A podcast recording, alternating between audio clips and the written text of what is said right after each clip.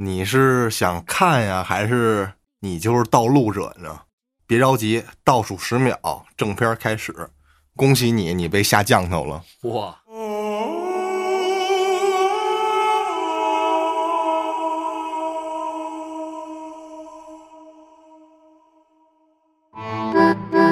欢迎收听由后端组为您带来的邪事儿栏目。如果您有一些比较有意思的经历和故事，可以关注后端组公众号投稿给小编，也可以通过小编加入微信群和我们一起交流互动。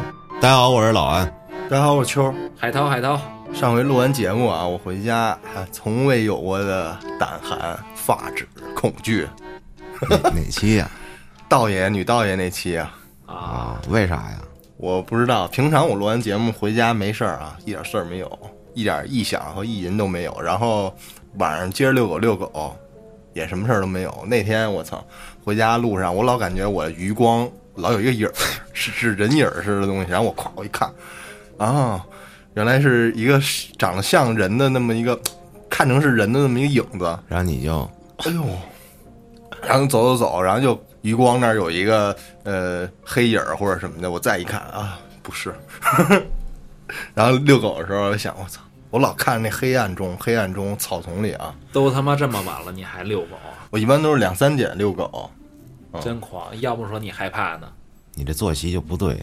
是我睡不着，贼痛苦。你们不害怕吗？昨那天我只是有那么一瞬间，在一瞬间，就是那天那道爷就是反复的跟你说，哎呦，就那些，然后我就反复的想。录完节目之后，咱们不是还聊了半天呢吗？是，然后他临走前还提醒咱们别再说了嗯，对，是不是不能再说那天晚上回去上楼的时候，给我吓死了，啊我吓尿了，啊！我感觉我滴出了两滴。操我晚上我上楼不爱踩那个灯，声控的，啊因为我觉得特吵人，而且没必要，外面有亮。嗯那天我就 我说不行，我得踩。我从一楼走到二楼，二楼到三楼那个拐角的时候，我梆一踩，灯一亮，伴随着我这人一转身，嗯面对面这个墙啊，差不多有个半壁这么远，啊结果就发现这墙上出现一个令我至今难以遗忘的东西。嗯这是多少厘米啊？得有快十厘米了这。一根手指头，一根食指有多少厘米啊？不到十厘米吧？嗯就一根手指头这么长啊，然后两根手指头这么粗，啊一个大油印。哼它粗是因为它的腿儿横着长的。嗯我的妈呀！就趴在墙上，我操！我直接想起来我就要滴尿了，我操嗯，太恐怖。然后我就在那缓，我心脏咚咚咚咚咚咚。因为我我已经不敢过去了，啊就是我不越过他，我没法上楼。嗯我就怕我往前刚走一步，刚从他边上过去，他要飞我脸上来，我操！这然后我最后冲上去了。嗯，回家之后的第二天，出了一档子邪事儿，啊啊，我准备过些日子再讲。我来个合集，我最近遇上的故事合集。那行，涛哥呢？我没什么感觉，就一心回家想睡觉，吹牛逼！那天你不是说你快不行了吗？就就无非那个灯啊，那个灯确实是有点瘆得慌。我让涛哥陪我上公司拿自行车去，不去，啊，咱咱一块儿去。拿了就赶紧下来，别待。我说行，怂逼。嗨，这东西有的时候挺瘆人的。嗯，那行啊。今天呢，我给大家把这个刻碑人张老头的最后一章给大家讲了。上一期张老头儿那故事是在一百六十四期那个啊，开头就是。好，你继续。上期呢，咱说到这个张老头被这个邻村的陈富豪请过去打了个石碑，这个石碑是为了给这个陈富豪家里通灵使的。最后这陈富豪啊疯了，家财散尽，嗯，没落个什么好下场。这个事儿呢，主人公是小王，在他很小的时候啊，在小学三年级的时候，他印象中这个张老头就已经去世了。但是听家里人说呀，在小王还没上小学的时候，只要家里人带他出去，路过这个张老头的房前呀，这张老头必定出来给他塞一块糖，有时候啊还会给他塞俩鸡蛋放在兜里，每次都如此。这家里人每次啊都会把这东西就退还给这张老头。家里人就觉得呀，这张老头一个人过日子又没人照顾，还比较可怜，就别收他东西了。但是这张老头脾气特别倔，就说我就是喜欢你们家这孩子虎头虎脑的，我给这娃子吃点东西怎么的了？这父母啊，小王的父母就拗不过去，就只能让这个小王收下，并叮嘱这小王说呀：“你呀，以后看张老头有什么活，你帮着他干点，也算是答谢他了。”一开始啊，这小王没有多大感觉，就知道有个老头经常送他东西，他就每次都收下。有一天这周末的下午，他跟他的小伙伴啊从河边抓完鱼，就各自往回走。路过张老头家时啊，他看见这个张老头坐在那个门口的石凳子上，正拿那个凿子刻东西呢。他老远啊就叫张爷爷嘛呢？这张老头见他来了呀，就赶紧叫他过去。小王过去之后啊，走到这张老头身边，这张老头说：“你等会儿啊，拿着东西去。”这会儿小王知道，估计又给我拿吃的去了。嗯，想了想父母之前说的话呀，就把自己抓的鱼放在这张老头门口，便喊了一句：“张爷爷，我先回去了啊，作业没写完呢，要不然家里人又该骂我了。”嗯，张老头听见声音啊，赶紧踉踉跄出来了。此时啊，这小王已经没影了。回去之后呢，小王就把鱼送给张老头这事儿告诉家里人了。家里人都说啊，做的对，这孩子表现不错。后来呢，他才知道送给张老头这几条鱼啊，这张老头一直舍不得吃，就晒在自己家门口这架子上，天天看着，生怕有人偷吃了似的。而自打呀，这小王送给他鱼之后，这张老头每次再见他，都非得给他拿他之前刻的那些石制品，一边给他看，一边问好看不？这小王说，心想，说实话，操，我当时那么大点孩子，我啥也不懂，凑半天也看不出所以然来，就说张爷爷啊，你刻这东西挺好看的，只是我不太明白啥意思。这张老头听完他的话就乐，小逼崽子。有一次啊，这张老头刻了一巴掌大的石碑，上面啊刻了一条龙。正好那天呀，这小王路过，这张老头给他叫一，就说：“哎，看看这个漂不漂亮？”这小王这天正好跟表弟俩人一起在那玩呢，便叫上这个表弟一块儿去看这张老头刻的石碑去了。这表弟啊凑近看了两眼，说：“张爷爷，你这蛇刻的可真漂亮啊，跟真的似的。”谁知道这个张老头听完这话急了，勃然大怒。破防了，嗯，就骂这表弟：“小逼崽，你懂个啥？我这是龙。”这表弟呀就委屈，就说：“我看的就是条蛇呀。”这张老头见着表弟还说，就骂他，骂骂咧咧的让他们滚蛋，自己也气冲冲回房里去了。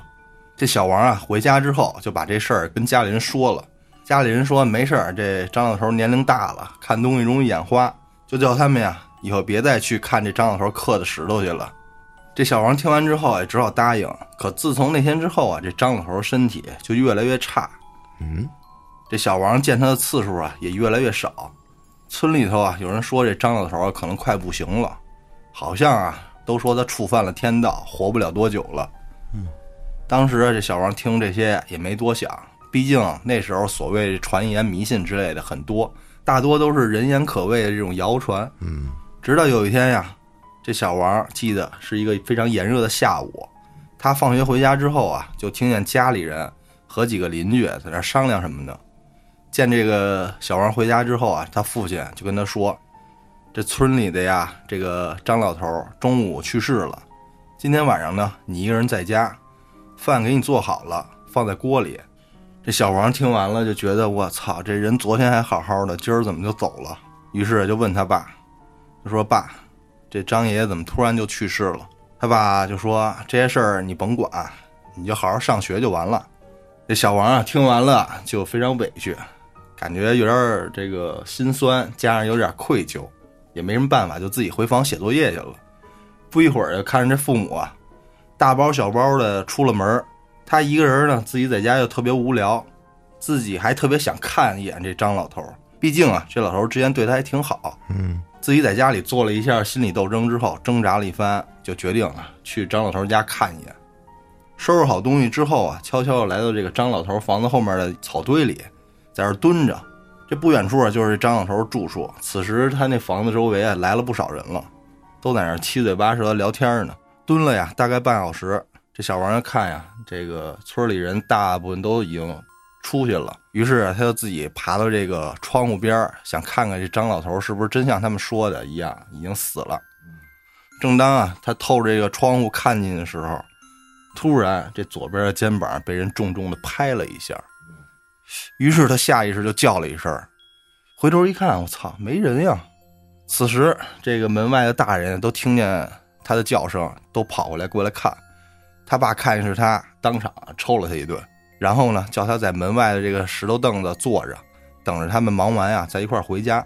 他呢，只能乖乖的在那儿坐着。此时啊，心里开始想刚才被人拍的那一巴掌，感觉那么真实。可是，一回头怎么没人呢？想了一会儿，没想明白。加上大晚上自己也困了，迷迷糊糊就坐在那石头那睡着了。睡着之后啊，梦里有一个老头儿，手里啊拿着麻糖和鸡蛋，站在一个桥上。向他招手，他呢在梦里正想走过去，结果就在这时候啊，被父母叫醒了。这父母说他们都忙完了，准备啊回家了。这第二天呀，就是张老头的祭典，这村里基本上家家户户的人都来了，但是呢，却没人给这个张老头披麻戴孝，因为啊，他到死都没有成家，更别说有啥儿女了。自然，他的这些白事儿啊、身后事儿，就由村里人一起给他办了。小王呢，第二天也跟着家里人一起来到这个张老头家里，看着房间里的棺材呀，这突然欣然泪下。小王他母亲啊，看见这个他哭了，就把他抱过来，开始安慰说：“没事儿，嗯，你可能是没见过死人，这第一次都比较害怕。”他一边哭，但是没说话。他心里想：“我不是害怕死人，只是觉得这张老头啊，以前对我这么好，这么好好一人就走了，就一时接受不了。”到了晚上守夜的时候啊，小王的父亲跟村里人商量一下，第一个晚上由他们家来守，第二个晚上由隔壁的这个田老二家守夜，第三天一早下葬。到时候啊，其他人都过来帮抬棺材跟花圈啥的。但是说到这儿啊，就有人问了，就说这一路上啊，这下葬这条路啊，谁来给他撒这买路钱？这话一出，就所有人都沉默了，因为按照他们这里的习俗啊。这人去世了，得由自己的子女撒这个买路钱。可是这张老头一辈子无儿无女，这咋办呀？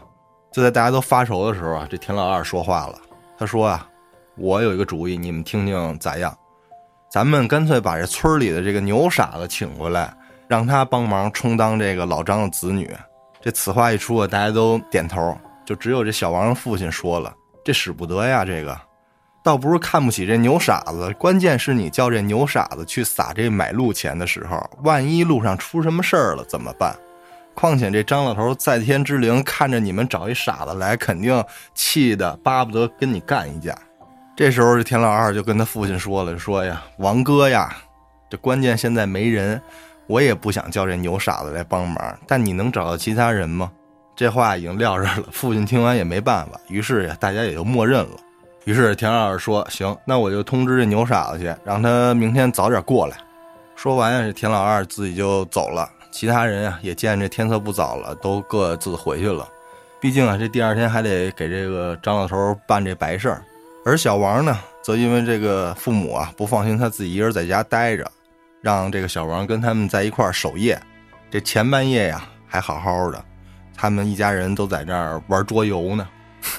为了怕自己守着守着夜睡着了，但刚到这十二点多的时候啊，这小王就困得不行了，于是啊就靠在椅子上睡着了。这次呢，睡着之后又梦见跟昨天相同的梦了，梦里还是一个老头拿着很多的麻糖站在一个桥上啊，不停的向他招手。这小王啊看到这个场景，以为啊是这张老头回来了，就在梦里啊大叫着：“张爷爷，是你吗？”就在这小王正想一点点靠近这个梦里的老头的时候，这小王的父亲把他叫醒了，一脸严肃的看着他问：“大晚上你说啥梦话呢？你刚刚梦到啥了？你说。”于是这小王就把自己做梦的这些事儿啊，一点不漏的告诉他爸了。他爸没说话，叹了口气，点了一大把香，接着又又点了一大捆纸，跪在这张老头棺材前说：“张叔啊。”我知道你喜欢我家这孩子，毕竟，你跟他认识这么久了，从小啊，你也是看着他长大的，你忍心让这孩子这么难受吗？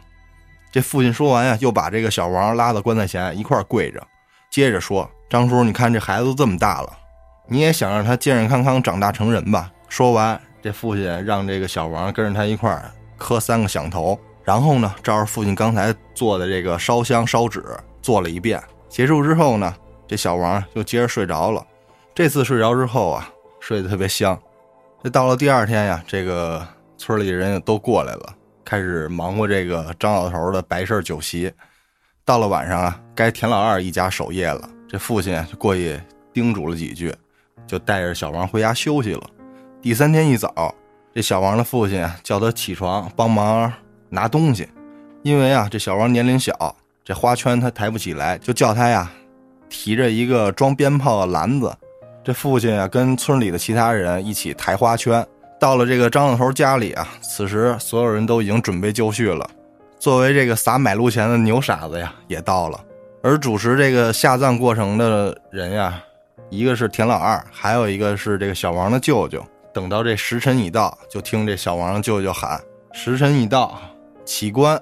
这抬棺材的六个小伙子呀，使出浑身的劲儿，这棺材纹丝不动。这田老二看了一眼这抬棺的几个人，就喊：“叫你们抬棺材都干啥呢？”这时候那抬棺材的人就说：“田哥，这棺材不对劲呢。”感觉跟底下生了根似的，怎么用劲儿都纹丝不动。这田老二听完呀，抬头看了眼天，还没亮，也没下雨。二是这外面啊，周围也没有猫叫。于是啊，就对着这个小王舅舅说：“王哥，时辰已到，可以起棺。”小王他舅舅，听到指令，再次喊道：“时辰已到，起棺！”这六个小伙子呀，再次一起发力。可愣是看着脸上这青筋也都起来了，这棺材依然纹丝不动。这下这田老二有点着急了，叫抬棺材的人呀都停下，自己过去啊，把这个小王的舅舅拉到一边，说：“这啥情况啊？是不是这张老头有啥心愿未了啊？”这小王的舅舅啊就说：“这样吧，先停下来，咱们把这个棺材打开看看。”张老人把这个张老头的棺材给开了。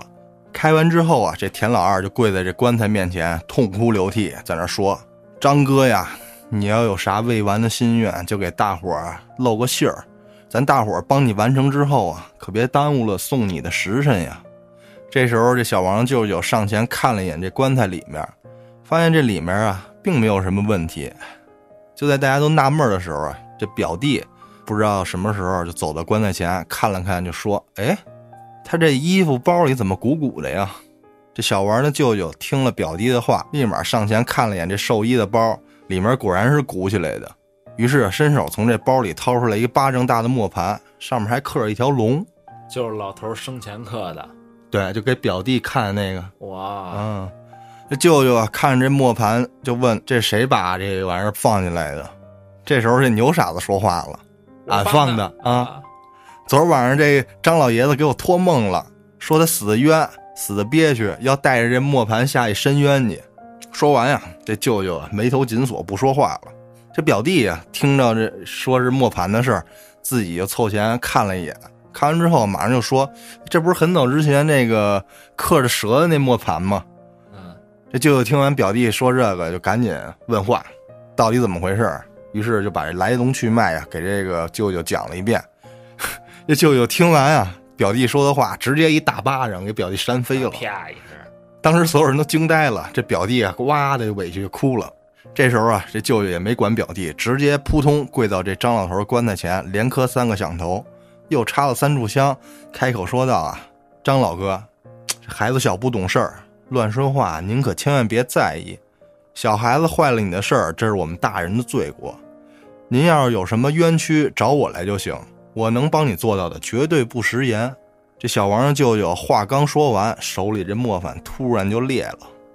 而再一看，这刚刚插下去的三炷香啊，竟然两柱直接就灭了。哇，只有一柱还燃着呢，在那儿。当场所有人看着这一幕，头皮发麻。这小王就是见状，立马又赶紧磕了三个响头，重新再把这香点燃之后，说道。张老哥，您要是真觉得我家孩子做的有错，不想放过我们的话，那我只有和你掰扯一下了啊！整整手腕，上手段了。这前前后后已经磕了十多个响头。说完就问你们谁去给我把刀拿过来，再拿一大把筷子来。一会儿这个刀和筷子拿过来了。这小王舅舅啊先是把刀立在这棺材角的方向，然后说道：“张什么什么什么。”啊，你当年偷学别人家的手艺，还想找人替你挡住五弊三缺，可有此事？这舅舅说完话呀，便把这筷子朝地上一扔。结果呢，十分诡异的事情发生了。这筷子明明扔在地上的时候还是好好的，嗯，就在落到地上几秒钟之后啊，这一把筷子里面突然断了三根儿。舅舅看了一眼，接着说：“你可是找到过偏方，想以阴年、阴月、阴时生的这三种小孩来帮你渡劫？”这小王听到这儿，自己起鸡皮疙瘩了，因为啊，他就是阴月出生的，而他表弟呢，则是阴时出生的。小王自己心里还想：不可能啊，这张老头不可能这样对我呀！觉得这张老头啊，不可能害他。说完这些，地上的筷子又断了三根儿。这舅舅啊，看见此景，破口大骂：“张什么什么，你真是蛇毒心肠！自己学手艺落的惩罚，还想找别人给你承担？你这样还想重新转世投胎？你连畜生都不如，你连畜生道都进不了。”而就在此刻呀，这个小王的父母，包括所有的村里人呀，都开始指着棺材大骂，都说呀，真是瞎了眼了什么的。真没想到这张老头啊会是这样的人，更有的甚者呀，还有人想上去把这棺材给推翻了。但是这些人呀都被这田老二给拦住了。这田老二看了一眼大伙儿，就突然一嗓子骂够了没？要不要我把这张老头棺材钉树上，每天让你们骂？我操！听完这话，这众人就纷纷都消停了。田老二接着说呀：“这人都已经走了，你们还骂有啥意义？再者说了。”我问你们，这张老头在的时候啊，他害死过你们中一人没有？虽然这个这老张啊是有这害人的想法，但是他做了没有？你们家家户户有谁的孩子丢了吗？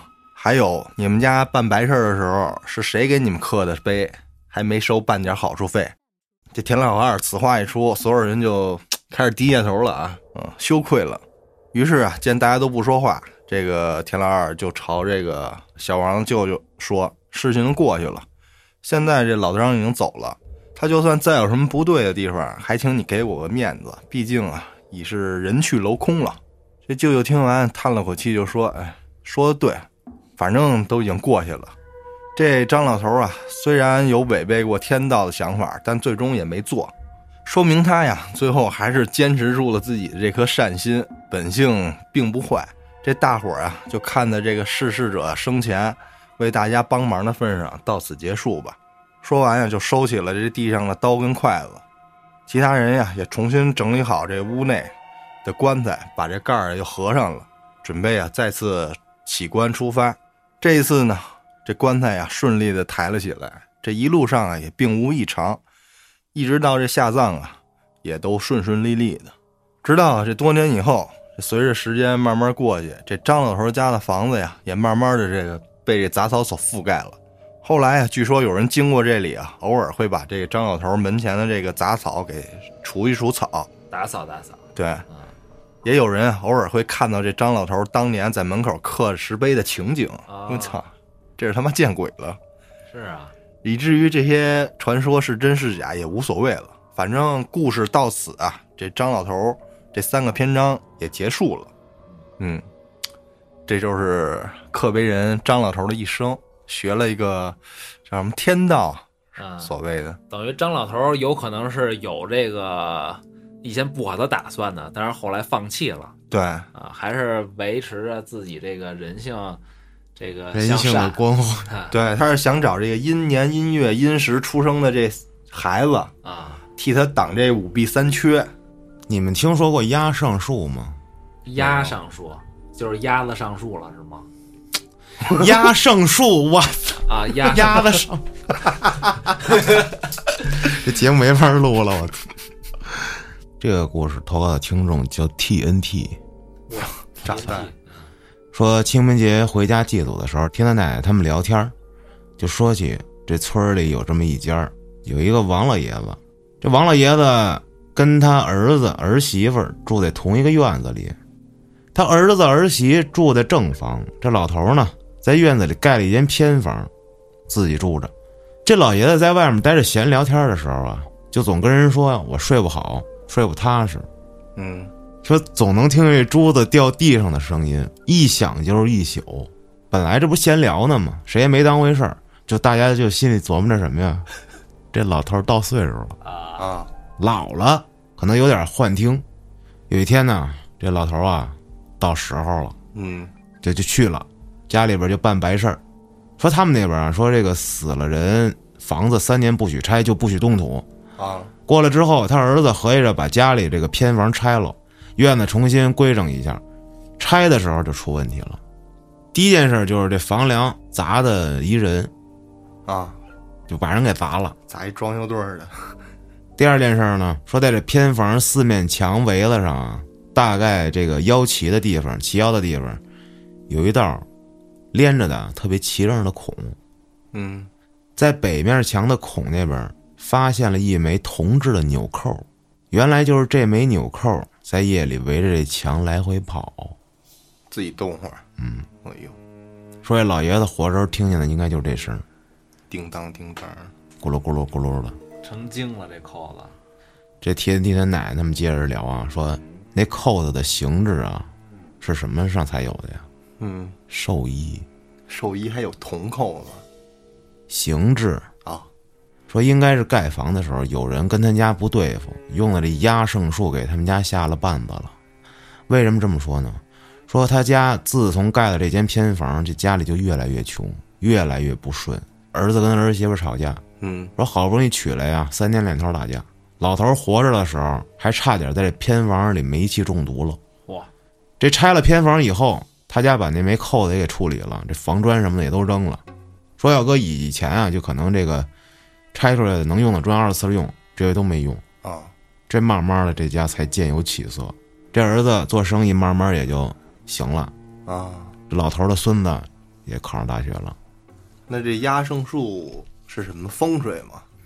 或者是一种仪式，你们听说过鲁班书吗？听说过，嗯分上卷下卷，说这里头记录着各种的奇门异术、对。神机。百炼。百炼。啊，就类似那东西吧。对，说什么呀？当时这个古代的工匠啊，地位非常的低微，就会被一些无良的雇主故意的给欺压克扣工钱，是挺低微的。那会儿造个陵墓的，你都给你埋里头，对，因为你知道在哪儿。对，哦所以那盗墓有时候找那盗洞，没准是那工匠啊，为了给自己留条活路，自己修的。啊，对，关于那种墓的小说都这么写。对，嗯，就传说这个当时秦始皇的那些给他修墓的人全全陪葬了，这不是说还得用那活人陪葬，对，啊，最后没用，弄的是那个兵马俑兵马俑啊。嗯，当然，咱们这不是给人弄墓的啊，这给人盖房子有可能，啊，就是普通的姑娘也可能会被欺负。嗯那么他们怎么办呢？在这鲁班书里就记载着这么一个叫压胜术，他们会用一些风水之类的嗯去方这一家主人。就比如说啊，在这个屋里买一些反正是物件儿，嗯在一些特有的方位地方放好了，这家人的运势就哗一下就完了，嗯，就是一种非常恶毒的诅咒。嗯断子绝孙什么的。但是呢，它还得有好的东西，就是我把一些特有东西给你按照特定的方位放好了，有可能会让你们家更好。嗯，嗯，还有这么这个用法。就有点儿可能感觉跟磁场那种感觉似的，事在人为。啊你要是对人好，人给你弄点好手段；对，那也没毛病。你要是对人不好，人让你断子绝孙。啊，你看有断子绝孙的，嗯我跟你说一个啊，把一个披头散发的女鬼画藏在柱子里，居住者就会死丧，死丧？就出这这种事儿嘛。啊，啊，在门梁上藏一只碗和一只筷子，会令居住者家道中落，甚至以后要饭。哇，将一块破瓦和一把断锯藏在正梁头的接缝里，居住者家破人亡；将七口钉藏于梁柱的内孔里，家宅的人口会永远保持同一数目。如有添丁或娶媳妇儿，其他的人丁就必死。哇，还有更多，这这你可以从网上看到，但是我认为这能让你看到的应该也不太好使，而且你也不知道具体的方位放什么。嗯对，对，这我在网上看着有人说过，就是家里装修的时候，好像是得罪了装修队儿了，跟人发生口角了。后来房子也顺利装好了，但是过了十几年、二十年，又重新装修的时候，不得把那些墙皮什么的、地砖都给铲了重弄吗？嗯，就发现这个墙皮后面，它印着一大堆骷髅，就是当时骷髅头啊，一个叫图案啊。但是这家倒也没发生什么，但是感觉非常不好就是人家内心里诅咒你对你使点绊儿。啊。还有好的，就说将一只小船藏在房间的斗，嗯就是那种老房子啊，横梁间连接的那个木块里啊，如果船头朝内，会让居住者的钱财越来越多啊，啊，这就是好的。就是财源广进的意思似的。哎，将一些米放在斗内也会起到好作用。嗯将一株百科植物藏于屋内任何一处，能令人增寿。嚯，在门缝间藏上一支毛笔，代代出贤能。哦哟，你知道这种东西呢，咱现在都不好使，因为都是楼房，对，哪有梁什么的？破了。但是你说盖楼的时候，钢筋水泥其实也起到一样的作用。嗯，你这都是风水，都讲究。对，这就是所谓的更细小的什么屋内的结构的风水。嗯咱们还有那种大建筑是什么的风水啊，什么朝向啊，建什么什么样儿啊，怎么着的，那就不知道了啊。嗯，对，我就听说过一个，是法院当时介绍的是得讲究四平八稳，我不知道我记得对不对啊？涛哥，什么房不讲究四平八稳？他斜着他能行吗？不是，他是法院嘛，不得讲究公平公正嘛，所以那个平的呗。对房子就不能给它盖偏了。不是那啥房子盖偏了行啊？我操！不是有那种有有那种设计师设计的哎建筑，对那种不规则形状嗯那样的。什么小裤衩儿啊那种哎，对的，对对对，我我今儿在 B 站看了一个，这 B 站发出来的题目是这个电影啊惨遭高清盗录，这导演狠心啊，放出导演剪辑版，嗯是一啥电影呢？叫《南巫》，嗯那个南北的南啊，巫术的巫。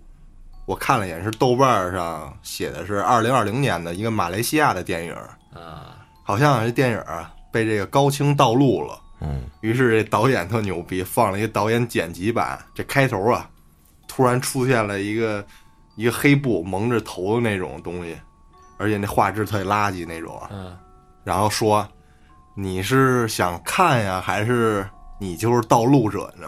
别着急，倒数十秒，正片开始。十秒之后啊，我操！突然出现了一个那个跟那皮影戏似的那东西，只出来一个、啊对没有头的纸人儿。”我操！在那跳舞，然后底下字幕写了：“恭喜你，你被下降头了。哇”在他妈 B 站上啊，啊这降头下给谁呀、下给这个盗录的电影的人啊！这么狠呢？啊！我操！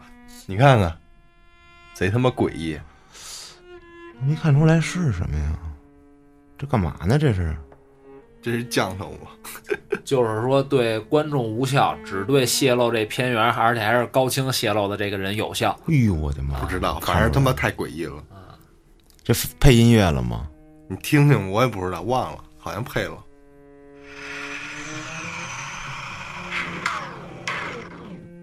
电影《盗录者》降头住在你心里，最后写了一红字儿。行，就是反盗版。然后呢，我操，他还放了一个二 P，嗯我以为二 P 是电影，因为时长一一小时四十九分钟。嗯，结果这一整个一小时四十九分钟，就在这个黑屏中间出现了几个白色的英文字母，嗯我没翻译，我不知道啥意思。那剩下的都是黑屏，不是，就是这个字母出现之后，一直就是这一段就这皮影儿。啊，一小时四十九分钟就全是这个。啊，我以为是个电影放出来了，这你妈不不会是？我操！啊我他妈一看有点诡异，反正，我听着就就很诡异这这有可能是噱头，也有可能啊。嗯，反正我看豆瓣评分六点六，嗯嗯，这还挺高呢，六点六。对恐怖恐怖片来说挺高的了。嗯，这不涛哥你来了吗？啊，上回给你讲了个姐的故事啊，对，姐上一听完了之后特别啊开心，哎呦，又给咱来了个投稿。这回是什么故事哎，这回是发生在他小时候的一事儿。啊？你知道姐不吃什么吗？不吃香菜他不吃烤白薯，是吗？知道为什么吗？啊我来告诉你，啊，白薯精，我知道紫薯精，你也忘。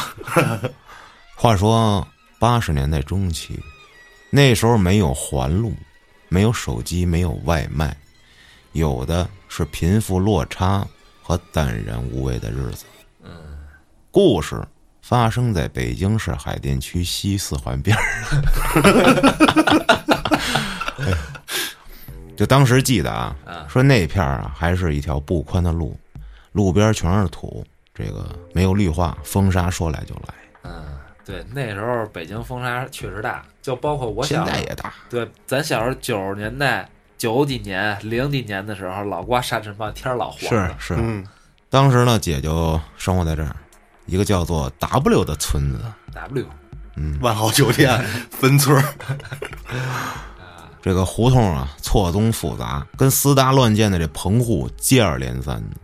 就当时这个地儿就是所谓城乡结合部，城市的边缘，管理不严，就流动人口也非常多，天天就乱乱哄哄的。不是那会儿西四环算城市边缘了吗？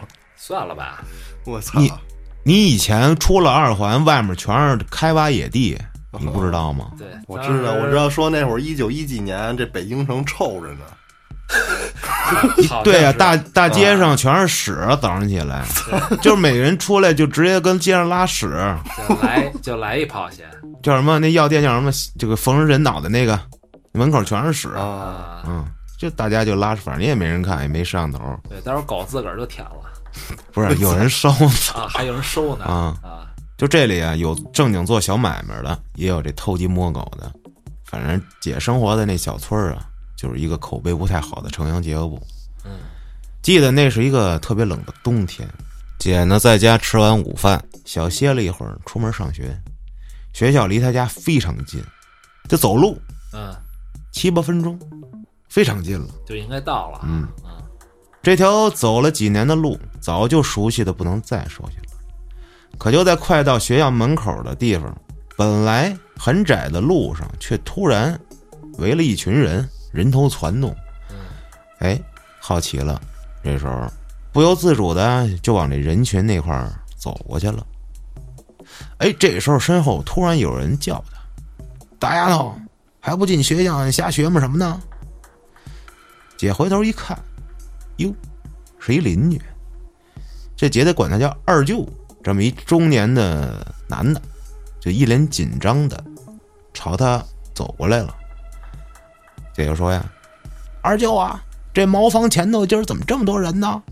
我正准备去瞧瞧呢。”他正说着话，这二舅往前紧走两步，拉起他，就赶紧往这个近在咫尺的学校那边走。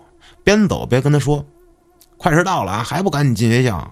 小孩别打那么多，赶紧上学去。”说完，给他送到了学校，他就进校门了。那时候小啊，这很快这事儿就忘了，日子就继续的过着，没有什么不同。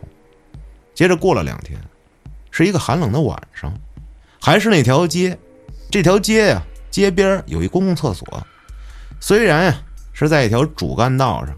但是那个年代哈、就晚上八九点钟已经几乎没有车了。八十年代对，车少，惨哥现在八九点，大家那会儿估计还没下班呢，对，车正多的时候。现在夜生活丰富了。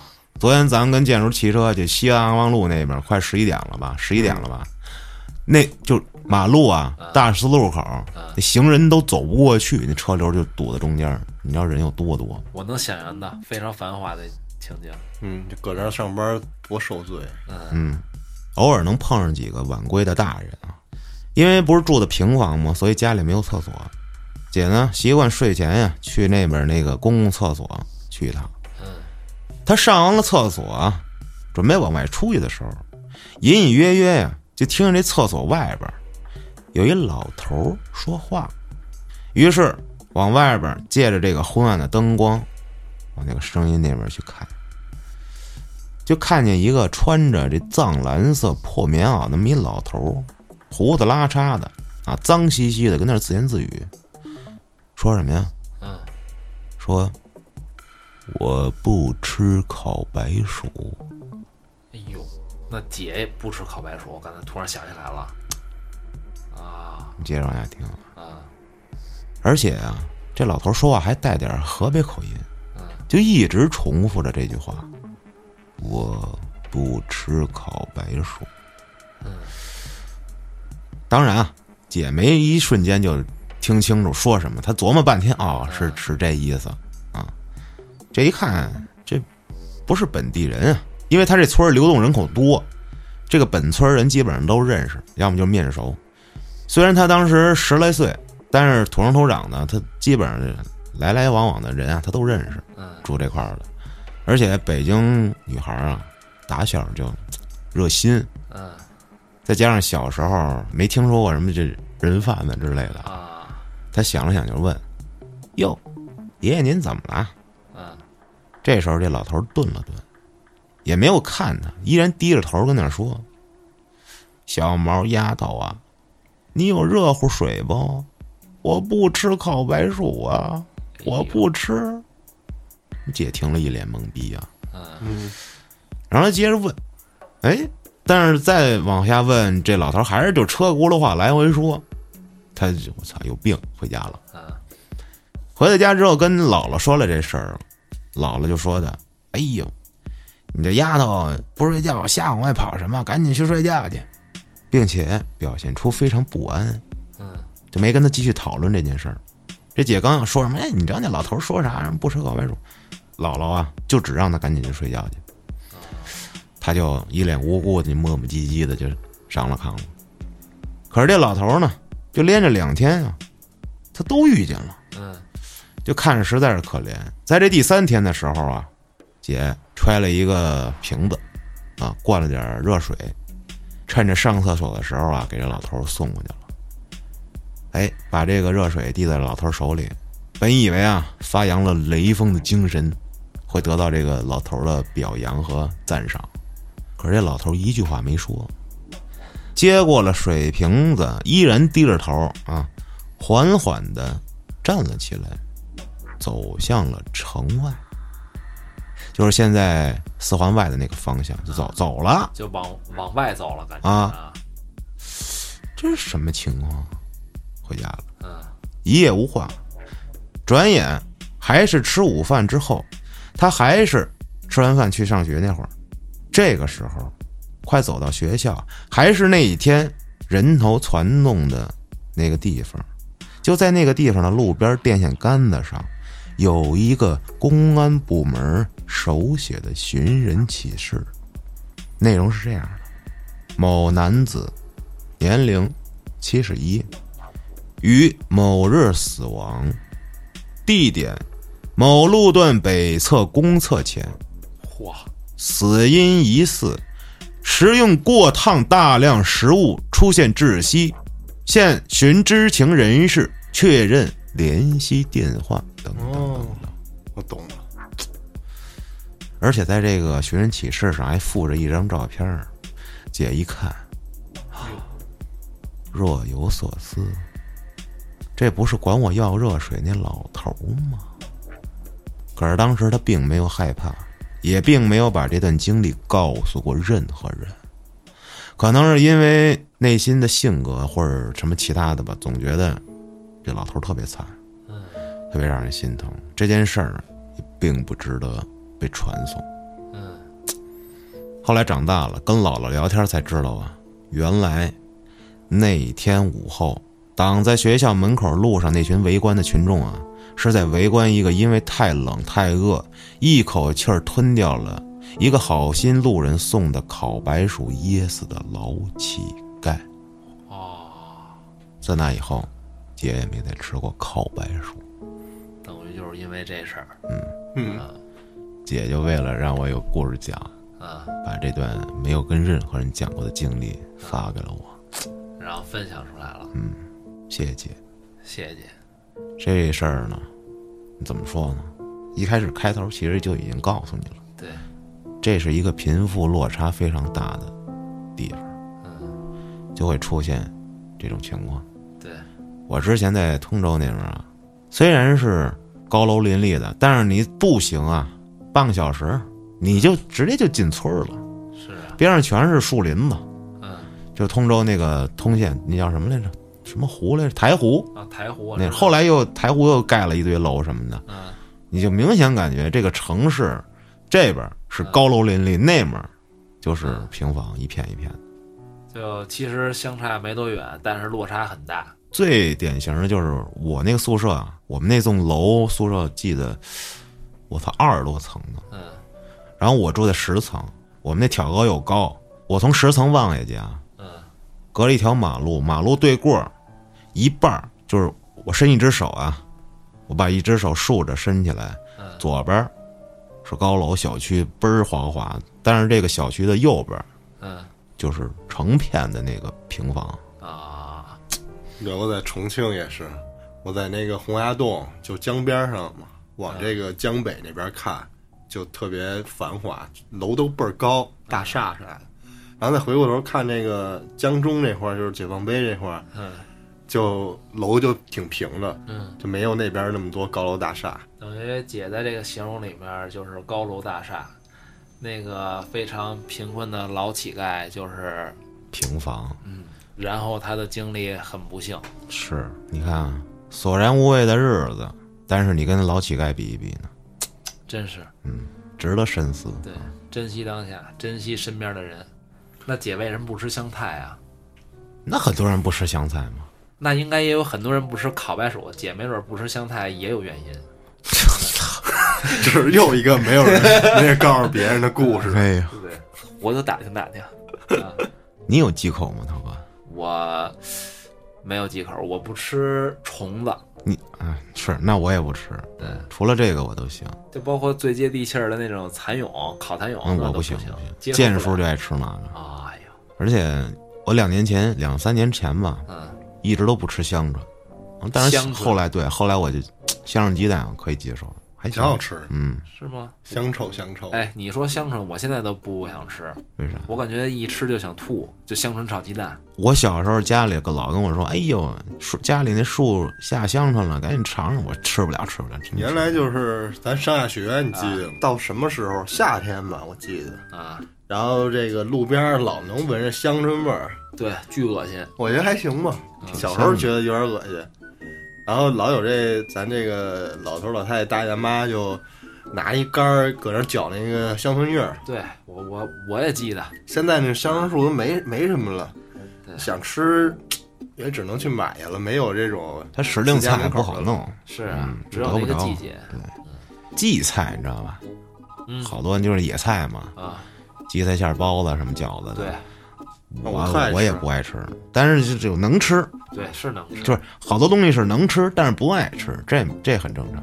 没有那个必须一口不吃的东西。对，那速冻饺子，我就吃荠菜馅儿，香菜这东西，嗯，你吃过就是就拌香菜，纯拌香菜，那我也接巨好吃，我操！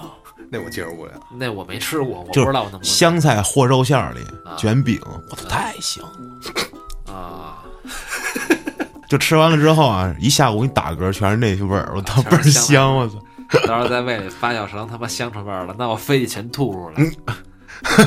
香菜变香了。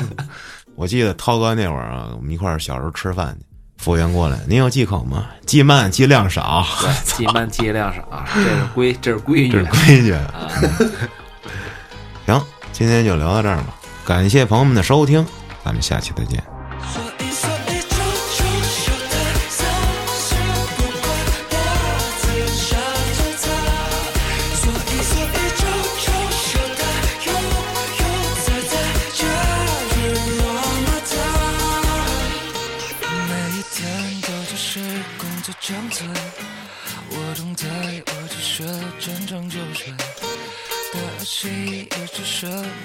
年年相随，心意也会告白。